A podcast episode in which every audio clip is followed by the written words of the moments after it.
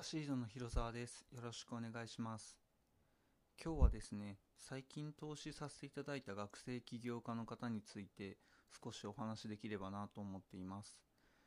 このお話の中からどういったところを注目して投資しているのかなど伝えることができたらなと思っています。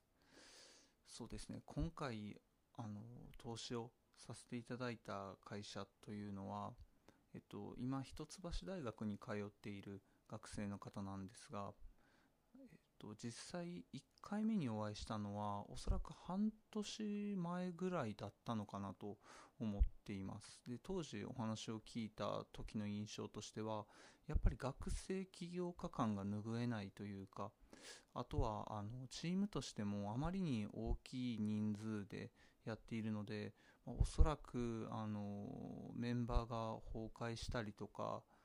なかなかうまくサービス作りができないんじゃないかなっていうようなことを懸念してその場で投資判断であったりとか投資オファーっていうのはせずに、えっと、お話だけさせてもらったっていう形でした。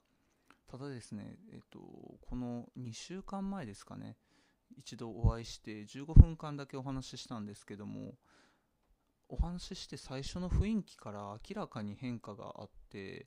で話を聞いているとやっぱりメンバーが崩壊してで授業内容ももうまるっと変わってピボットしたと。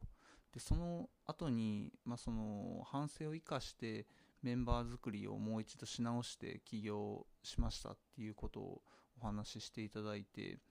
この数ヶ月とか、まあ、半年ぐらいでこれだけの変化をする人っていうのはやっぱなかなかいないなと思っていましてなんでこの変化率に対してもう明らかに期待値が高いなと思い投資判断をさせていただきました。で本当にもうだから15分間ぐらいの中であのテレカンとしては2回目で投資判断をさせてもらって、まあ、起業家の方からもこんなにいきなり決まって大丈夫なんですかっていうので逆に心配なんでもう一度ミーティングの時間くださいって言われたんですが、まあ、翌朝もう一度ミーティングをさせてもらってなぜこういうふうに思って投資したのか投資判断をしたのかっていうところをお話しさせていただいて実際に先週あの投資オファーから大体3日ぐらいですかねであのかし、えーと、と出資までさせていただいたっていうような感じです。もう一つだからどういう人に今後投資したいかっていうところでお話しするとやっぱり年齢に対して明らかに優秀である人っていうところに対して投資をしたいなっていうのは思っていてその一つの特徴としては例えば開発ができるであったりとかの能力面っていうところもあると思うんですけども、まあ、それ以上に自分がやろうとしていることに対して真剣に考えていることがどれだけ伝わるかかなと思っています。例えば一つ、あの、その質問によって判断するっていうところでいくとこの事業についてここはどうなってるんですかっていう質問をした時に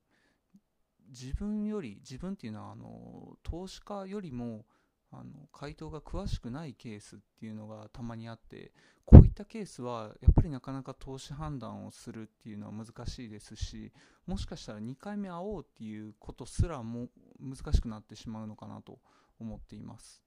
だからこそ1回投資家と会うっていう時にはやっぱ自分のやろうとしている事業領域については誰よりも詳しくて誰よりも知っているような状態っていうので挑んだ方がいいのかなと思っています。